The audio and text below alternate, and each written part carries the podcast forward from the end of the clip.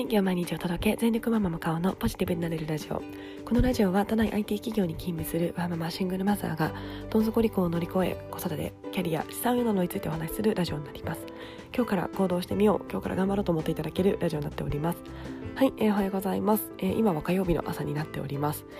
えー、今週も仕事始まりましたね、えー、皆さんも、えー、忙しい方も多いんではないでしょうか、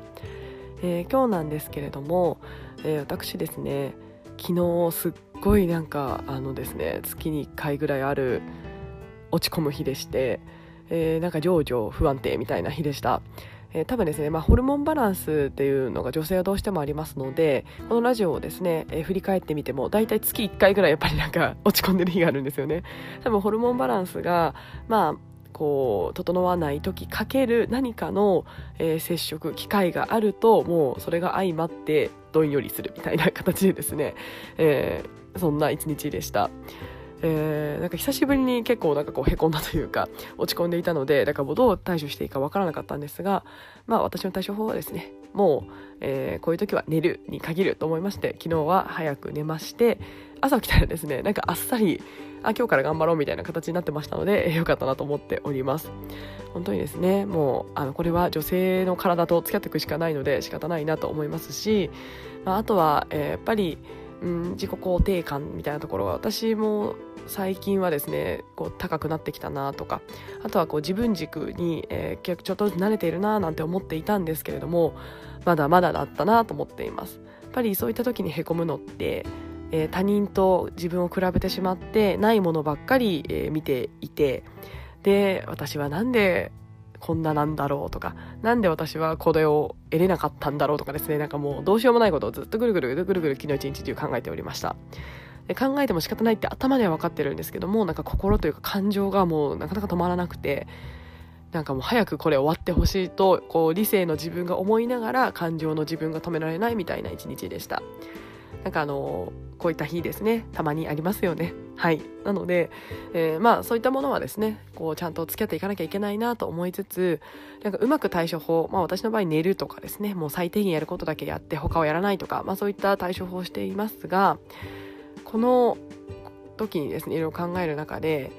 一つですね嫌なものは嫌ってちゃんと言うっていうことって大事だなと思っております。今日はそんなお話をしたいと思います。それではよろしくお願いいたします。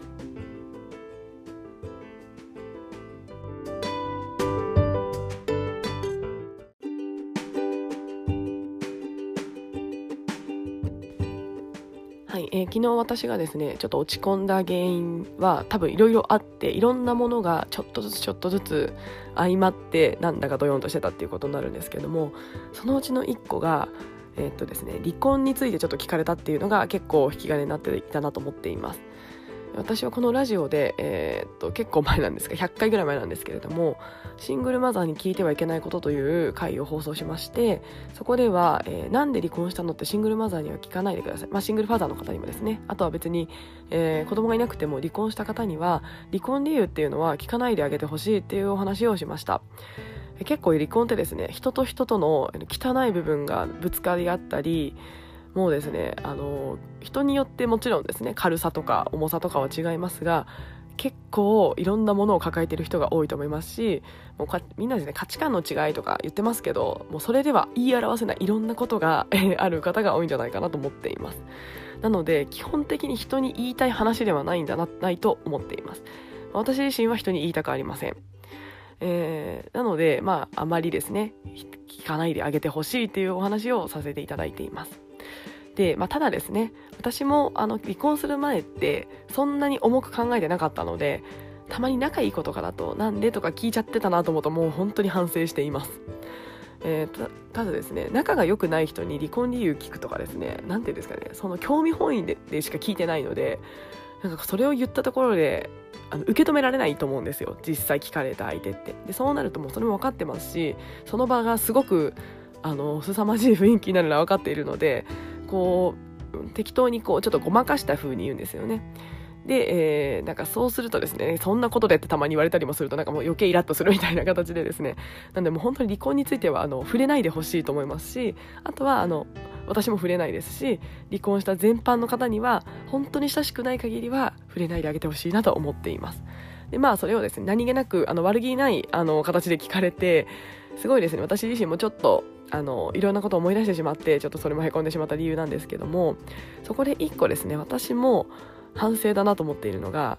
私もですね、まあ、たまに聞かれるんですがあのじゃあ今度飲んだらねとかなんかごまかすんですよね自分自身も。でえ、ー、とだからその場ではもちろん言わないんですけどもなんかこうあえて自分が嫌な気持ちになっているっていうのは言わずにその場を、えー、取り繕うみたいなことを結構してしまっていたと思っています。そうするとですねまた聞かれる可能性がゼロじゃないんですよね。まあ、それでまた聞いてきた人はあまりいないんですが、えー、ただですね可能性としては残してしまっていると思っています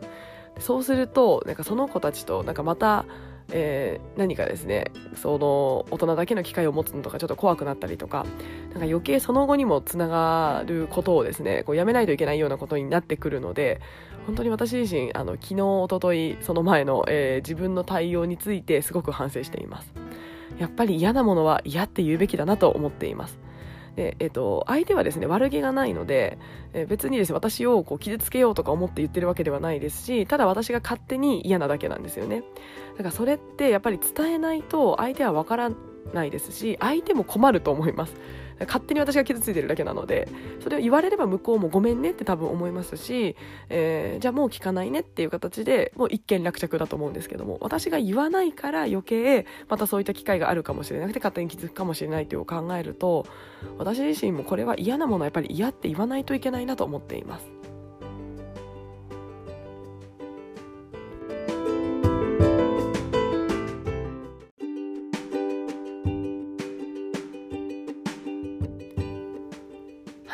これはですね私はまあたまたま離婚という例がありますが離婚に限らずだと思います。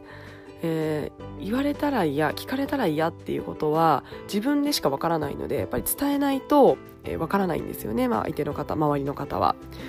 えー、ただなかなかですねこの嫌なものを嫌っていうのが言えない人が私は多いんじゃないかなと思っていますし私は言えない人になります。結構言えないタイプです。えー、過去振り返ってもですねすごい嫌だなと思いながらもなんかこうその場を取り繕うためにこう会話を続けたりとか、えー、いやいや答えたりとかなんかそういったこといっぱいあったなと思います。あの、結構その下ネタとか私あんまり好きじゃなくてなんか苦手なんですよね。なんでかわかんないですけどなんか慣れてないからかすごい苦手であんま聞かれないでほしいんですけどもやっぱり学生の頃とか若い頃ってなんかそれを付き合わないのがちょっとノリが悪いみたいな雰囲気がやっぱりどうしてもあったのでなんかなんとかうまく取り繕って、えー、対応していたような記憶がありますが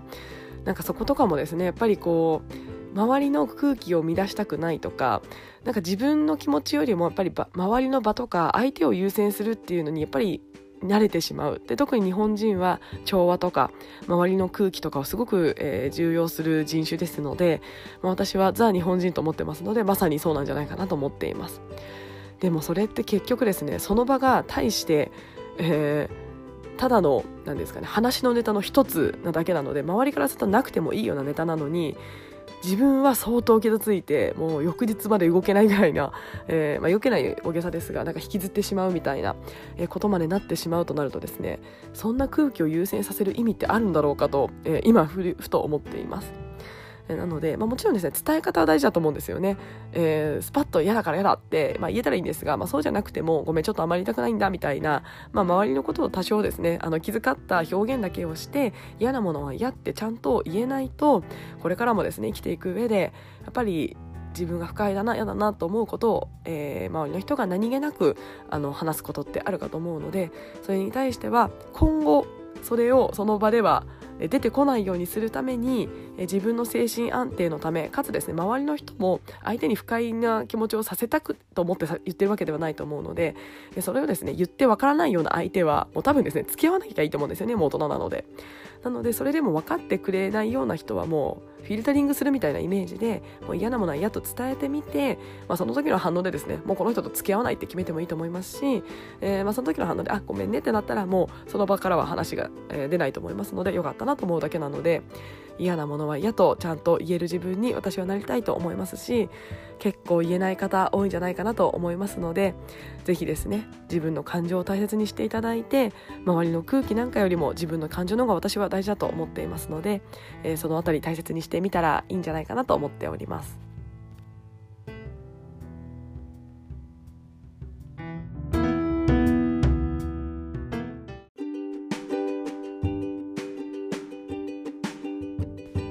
はい、えー、なんで私こんな嫌なものが嫌と言えないのだろうとちょっとふと思ったんですがやっぱり大きいのは私は母の影響なのかなと思っています私は結構田舎出身なのでなんか田舎の本音と建前というか、えー、結構ですねこうなかなか言いたいことも言えないような空気感を持った世界に生きてきましたので、まあ、そんな母を見ていると絶対今嫌って思ってるのに言わないんだろうなとかなんかそういったこう負の感情を言葉に表さないで、まあ、ちょっと表情とかに出てるんですよね。なんかそういったものをずっと見続けてきましたのでなんか嫌なものは嫌ってとか自分の感情を外に出すっていうのが多分そんなに私は得意じゃないのかなと思っています、えー、でそれで思ったのはですねやっぱり家とか家庭環境っていうのでそういったものって作られるなと私自身は作られてきたので思っていますのでやっぱり考えるのは息子ですね子供にはぜひそうなってほしくないとちょっと思っています。まあ、やあのあんまりですねストレートに言い過ぎるような人になってしまうのはちょっと嫌なんですけども、まあ、ただですね抱えすぎるのがやっぱり一番良くないですのでやっぱりこう嫌なものは嫌ってちゃんと言えるように、えー、親としてですね言っていってあげなきゃいけないなと思っています。まあ、一応今はですね私自身は友達に合わせよ合わせなくていいっていうのは言ってまして、えー、お友達にされたことが嫌だったらちゃんとやっていいなさいと。えー、我慢するなっていうのは言ってましてでそれでもやめてくれなかったら大人を巻き込めということを今は言っています、えー、まあ、それがですね、えー、どんどんどんどん大きくなるうちに、えできなくなってしまう可能性もありますのでやっぱり感情はきちんと嫌なものは嫌という、えー、嬉しい時は嬉しいと喜ぶというような、え感情をきちんと出せるような子育てしたいなと思っていますはいあちゃんとあとは泣けないといけないですよねあのちゃんと泣ける子に育てようっていう本をですね購入してまだ読んでないので読まなきゃなと今改めて思っています。はいえー、ということで今日はですね私が昨日勝手に一人でへこんでいたところからですねちょっといろいろ考えておりましてやっぱり嫌なものは嫌というこの大切さをすごく実感しておりますので皆さんも嫌なもの嫌って言えない方結構多いんじゃないでしょうか。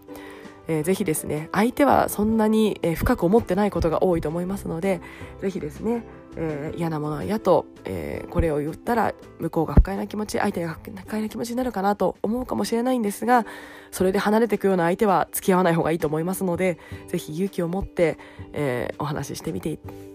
ただきたいなと思います。はいえー、ということで、えー、今日はですね、なんか寝たらもう元気になりましたので、えー、もうあの元気なんですけれども、えせっかく昨日あんなにですね、混んで、えいろんな気づきがありましたので、えちょっとそんな、えどなたかのちょっとでも参考になったらいいなと思いましてお話をさせていただいております。はい、えそれでは今日も聞いてくださいましてありがとうございました。